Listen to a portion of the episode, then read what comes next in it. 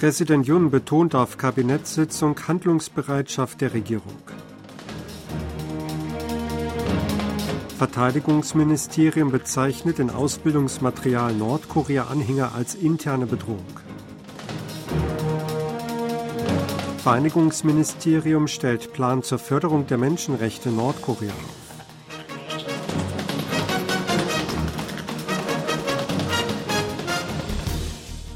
Präsident Yun Song-yeol hat am Dienstag in der Stadt Sejong die letzte Kabinettssitzung in diesem Jahr geleitet. Yun bezeichnete dabei die Wirtschaftsleistung des Landes, die als zweitbeste im OECD-Vergleich bewertet wurde, einschließlich der ins Positive gedrehten Handelsbilanz, als Ergebnis eines soliden finanzpolitischen Kurses. Er erwartete, dass verbesserte Exporte im kommenden Jahr eine Konjunkturerholung und Wachstum herbeiführen würden. Er versprach intensive Unterstützung für die Dienstleistungsindustrie, damit eine solche Entwicklung zur Erholung der Binnennachfrage führen könne. Jun betonte auch die Notwendigkeit, Reformaufgaben im Bildungsbereich, auf dem Arbeitsmarkt und beim Rentensystem auszuführen und das Problem der niedrigen Geburtenrate anzugehen. Es bleibe nicht mehr viel Zeit, um die niedrige Geburtenrate in den Griff zu bekommen. Sollte übermäßiger Wettbewerb zum Beispiel im Bildungsbereich eine direkte Ursache sein, müsse man sich darauf konzentrieren, dies richtig zu stellen, forderte der Staatschef. Jung betonte zudem mehrmals den Lebensunterhalt der Bürger. Er versprach, dass die Regierung den Haushalt für das Neujahr zügig umsetzen und sofort Korrekturen vornehmen wird, wenn dies verlangt würde. Das Verteidigungsministerium hat den Ausbildungsmaterial Anhänger Nordkoreas als interne Bedrohung bezeichnet. In dem überarbeiteten Material für mehr mentale Stärke der Soldaten heißt es, dass das Regime und die Armee Nordkorea eindeutig Feinde Südkoreas seien. Kräfte, die an den Fundamenten des Systems der liberalen Demokratie rüttelten, indem sie unter Verstoß gegen die Verfassung der nordkoreanischen Ideologie und dem System anhingen, werden darin als interne Bedrohung bezeichnet. Es gebe Untersuchungen und Gerichtsverfahren, weil Verstöße gegen das nationale Sicherheitsgesetz aufgedeckt worden seien.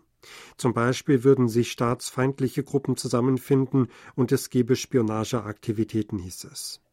Solche gefährlichen Kräfte setzten sich für die von Nordkorea angestrebte Wiedervereinigung auf der Grundlage eines föderalen Systems ein. Sie schürten unaufhaltsam eine antiamerikanische Stimmung, indem sie den Abzug der US-Truppen aus Südkorea forderten, hieß es weiter. Das Verteidigungsministerium sagte zu der Überarbeitung der Unterrichtsmaterialien, es sei für die mentale Stärke der Soldaten unerlässlich, die von den Nordkorea-Anhängern ausgehende Gefahr deutlich zu erkennen. Das südkoreanische Vereinigungsministerium hat einen umfassenden Plan zur Förderung der Menschenrechte Nordkorea vorgelegt. Ziele des am Dienstag vorgestellten Plans sind es, das Bewusstsein der Menschen in Nordkorea für die Menschenrechte zu verbessern und die nordkoreanischen Behörden zu einer menschenrechtsfreundlichen Politik zu bewegen. Darin sind acht Aufgaben vorgesehen, darunter die Systematisierung der Untersuchung der tatsächlichen Menschenrechtslage Nordkorea und die wirksame Klärung der Verantwortung für Menschenrechtsverbrechen. Dazu zählen auch ein verbesserter Zugang von Menschen in Nordkorea zu Informationen sowie eine Lösung für die Frage der getrennten Familien der nach Nordkorea entführten, der dort festgehaltenen und der südkoreanischen Kriegsgefangenen. In Bezug auf Untersuchungen zur Menschenrechtslage Nordkorea sollen in den nächsten zwölf Monaten Daten über die allgemeine Menschenrechtssituation bei dortigen Einwohnern und konkrete Beispiele von Menschenrechtsverletzungen gesammelt und dokumentiert werden. Hinsichtlich des Zugangs der Nordkoreaner zu Informationen will Seoul Aktivitäten wie die Entwicklung von Contents durch den privaten Sektor unterstützen, damit Nordkoreaner über die wahre Menschenrechtslage in ihrem Land Bescheid wissen können. Die südkoreanische Regierung hat heute erklärt, dass die Importbeschränkungen für Fischereierzeugnisse aus Japan unverändert bestehen bleiben würden. Dass Japan mehr Kammmuscheln nach Südkorea exportieren wolle, sei lediglich ein Plan der japanischen Seite, sagte Park Guyon, erster Vizeminister für die Koordinierung der Regierungspolitik. Die Regierung verbiete die Einfuhr aller Fischereiprodukte aus acht japanischen Präfekturen, einschließlich Fukushima. Im Falle von Fischereiprodukten einschließlich der Kammmuscheln aus anderen Regionen würden bei jedem Import Strahlungstests durchgeführt. Bei der Entdeckung selbst geringster Spuren von Radioaktivität verlange Südkorea Bescheinigungen zu zusätzlichen Nukliden und verbiete damit de facto den Import, hieß es. China, einst größter Abnehmer japanischer Fischereierzeugnisse, hatte nach dem Beginn der Einleitung kontaminierten Wassers aus der Atomkraftwerksruine Fukushima im August ein Importverbot für japanische Meeresfrüchte verhängt. Die japanische Regierung hielt jüngst eine Kabinettssitzung zur Steigerung des Exports von Agrar- und Fischereiprodukten ab. Sie kündigte an, neue Märkte für Kammmuscheln erschließen zu wollen und nannte in dem Zusammenhang Südkorea und die Europäische Union. TEPCO, Betreiber des havarierten japanischen Atomkraftwerks Fukushima Daiichi, will Analysen von Meerwasser weniger häufig vornehmen, wenn kontaminiertes Wasser nicht ins Meer eingeleitet wird. Das berichtete die japanische Zeitung Tokyo Shimbun. Das Unternehmen hat seit Beginn der Verklappung kontaminierten Wassers am 24. August an zehn Stellen im Umkreis von drei Kilometern um das Kraftwerk jeden Tag Meerwasserproben genommen, um den Tritiumgehalt zu messen. Künftig werden an vier Stellen innerhalb von 600 Metern um den Auslass für kontaminiertes Wasser vom Startdatum der Einleitung bis eine Woche nach deren Ende täglich Wasserproben analysiert. In den übrigen Zeiten soll dies nur einmal pro Woche erfolgen. TEPCO erklärte, es habe seinen Plan so geändert, dass es während der Phase der Einleitung eine intensive Überwachung durchführe. Die Regierungen Südkoreas und Japans haben Maßnahmen zur Förderung der Zusammenarbeit in den Bereichen Weltraum und strategische Technologien erörtert. Wie das Ministerium für Wissenschaft und Informations- und Kommunikationstechnologie am Montag mitteilte, habe seine erste Vizeministerin Cho Song-kyung vom 20. bis 22. Dezember Japan besucht. Sie habe sich mit Hiroki Matsuo, Generalsekretär des Gremiums für Wissenschaft, Technologie und Innovation des japanischen Kabinettsbüros, getroffen.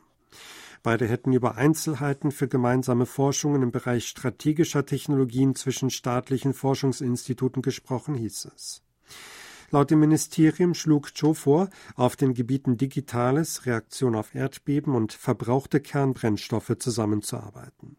Matsu sei damit einverstanden gewesen und habe geantwortet, dass er mit den zuständigen Ministerien sprechen wolle.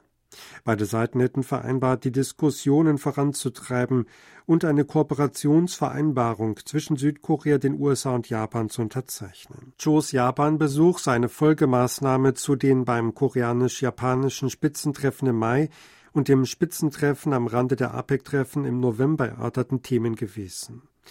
Der Besuch habe darauf abgezielt, die Konsultationen auf den Weltraumbereich auszuweiten und gemeinsame Forschungsmöglichkeiten zu erschließen, so das Ministerium. Die regierende Partei Macht des Volks, PPP, hat die Ernennung des ehemaligen Justizministers Han Dong-hun zu ihrem Interimsvorsitzenden beschlossen. Die Partei hielt am Dienstag ein Online-Treffen ihres nationalen Ausschusses ab. An einer Abstimmung über das automatisierte Antwortsystem nahmen 650 der insgesamt 824 Ausschussmitglieder teil. 627 stimmten dafür, dass Han die Leitung eines Dringlichkeitskomitees übernimmt, während 23 dagegen stimmten. Die Einrichtung des Dringlichkeitskomitees wurde ebenfalls beschlossen. Es gab 641 für und neun Gegenstimmen. Unterdessen hat der Interimsvorsitzende Hahn erklärt, dass er bei den Parlamentswahlen im kommenden Jahr nicht kandidieren werde. Diese Absicht bekundet er heute auf einer Pressekonferenz anlässlich seines Amtsantritts als Chef des Dringlichkeitskomitees der Partei. Er werde weder in einem Wahlkreis kandidieren noch für ein Listenmandat zur Verfügung stehen. Er wolle sich mutig für den Sieg einsetzen, indem er nur an die Mitbürger und die Zukunft des Landes denke, sagte Hahn. Die Partei werde lediglich diejenigen nominieren, die versprechen würden, auf die Immunität als Abgeordnete zu verzichten. Gegen solche, die später die Zusage brechen würden, werde die Partei strikte Maßnahmen wie einen sofortigen Parteiausschluss ergreifen. Sie hörten aktuelle Meldungen aus Seoul, gesprochen von Sebastian Ratzer.